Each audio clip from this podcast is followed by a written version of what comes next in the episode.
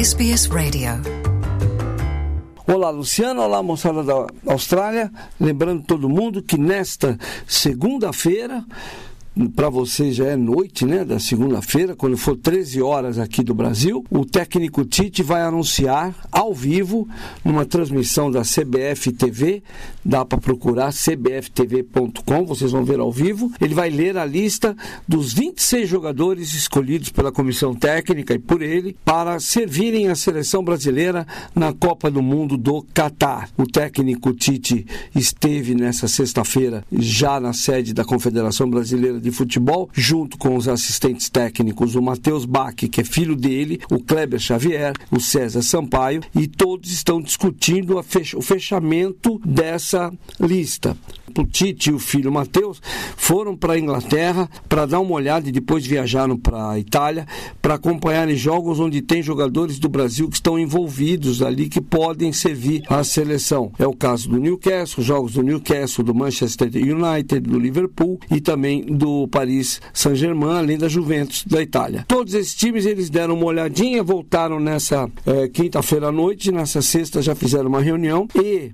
o assistente técnico da seleção, o César Sampaio, e o médico da seleção, o Dr. Rodrigo Lasmar, tiveram um encontro com dois jogadores, o Richarlison, atacante do Tottenham, e o Lucas Paquetá, que é meia atacante do West Ham, da Inglaterra, os dois da Inglaterra, para darem uma olhada e se informarem sobre o estado físico desses dois rapazes que sofreram lesões recentemente, voltaram com boas notícias. A informação do Tottenham é que o Richarlison já está curado da lesão na panturrilha, a famosa barriga da perna, perna e que o Lucas Paquetá também está se recuperando muito bem de uma lesão no ombro e o pessoal do West Ham também assegurou a esse médico e eles conversando com os jogadores de que eles vão estar bem para a Copa do Mundo. Lembrando, esse é o grupo de 26. No Brasil está no grupo G da Copa do Mundo, onde tem Sérvia, Suíça e Camarões. O Brasil parte depois, ainda nesse mês, para treinar na Itália, depois de lá segue para o Catar e o time do Brasil eh, vai estrear no dia 24 de novembro desse mês contra a Sérvia. Depois enfrenta a Suíça no dia 28 e no dia 2 de dezembro encerra a primeira fase da Copa do Mundo enfrentando a seleção de Camarões. Esperamos que com bom uh, desempenho. Né? É isso. Essa é a primeira informação para vocês. Fiquem ligados, vai pintar a seleção brasileira. Repasse rápido.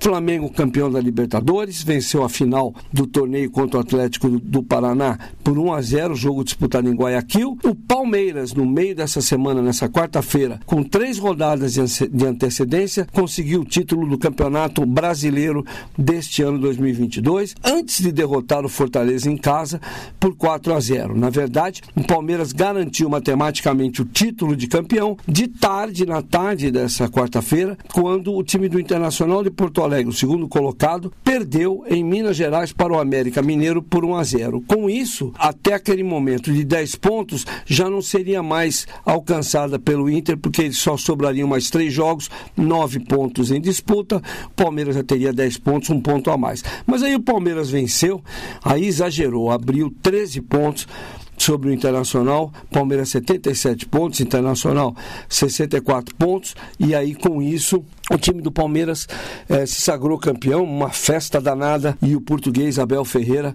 acumulando seis títulos desde que chegou no clube, seis títulos grandes, importantes no Palmeiras. Está indo muito bem. E tem contrato para mais dois anos, vamos ver se seguram esse técnico que está dando muito certo, está dando muito certo no Palmeiras. A rodada, essas três rodadas do brasileiro vão servir mesmo para definir quem são as oito equipes que vão disputar a Libertadores da América do ano que vem. Palmeiras, campeão brasileiro, já está garantido. Flamengo, campeão da atual uh, Libertadores da América também está garantido. Corinthians garantiu já sua vaga. O time do, do Internacional de Porto Alegre também já garantiu sua vaga. Mas temos vários times brigando para chegarem até o grupo de oito. O Brasil vai, vai ter oito vagas na Libertadores. Até o décimo segundo colocado hoje do Campeonato Brasileiro, que é o Santos, está valendo a briga. Para o, o, grupo dos quatro, ainda tem uma disputa entre o Fluminense. Quer dizer, o Fluminense já garantiu, é só para ver quem são os quatro. O Atlético Paranaense pode entrar aí nessa confusão. Mas para o grupo do G6 nós, e até G8, nós temos Atlético Paranaense, time do Atlético Mineiro, São Paulo, América, Fortaleza e Botafogo, todo mundo brigando para fechar essas oito, nessa lista de oito times que vão para a Libertadores da América do ano que vem. E para encerrar, o melhor resultado e o melhor desempenho da semana no esporte brasileiro. A ginasta Rebeca Andrade se tornou a melhor atleta de ginástica do mundo na atualidade.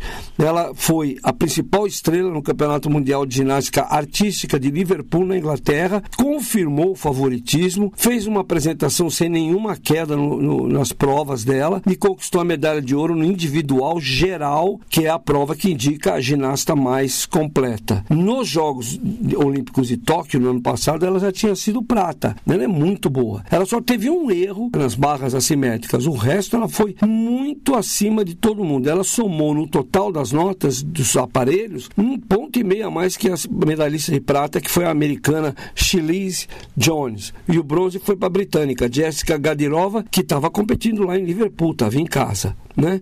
Foi a última vez que a Rebeca, na prova de solo, usou como tema musical o baile de favela, que é um funk brasileiro. E ela já seria campeã se somasse 12.900 na nota. Mas aí ela foi tão bem que tirou 14.400 e acabou então somando no total 56.800 e 99 pontos. A Rebeca ainda disputa nas provas individuais três medalhas. Se ela não tivesse uh, realizado aquele erro no aparelho que era campeão olímpica, né, que é as assimétricas, se não fosse por isso, ela tentaria nos quatro provas, mas ela passou pro, pelo solo, passou também na trave e vai atrás do salto. Ela vai tentar ganhar mais ainda três medalhas, mas está muito bem. Já foi inclusive cumprimentada pelo presidente eleito do Brasil, Luiz Inácio Lula da Silva, que já aproveitou e é uma curiosidade. Há quatro anos que atleta nenhum brasileiro que tivesse o desempenho que tivesse e ganhasse algum elogio público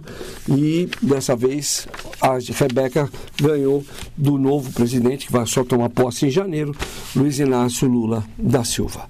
Só essas são as informações do esporte brasileiro que eu trouxe para vocês. Semana que vem tem mais. Luciano Borges para a SBS. Want to hear more stories like this? Listen on Apple Podcasts, Google Podcasts, Spotify, or wherever you get your podcasts from.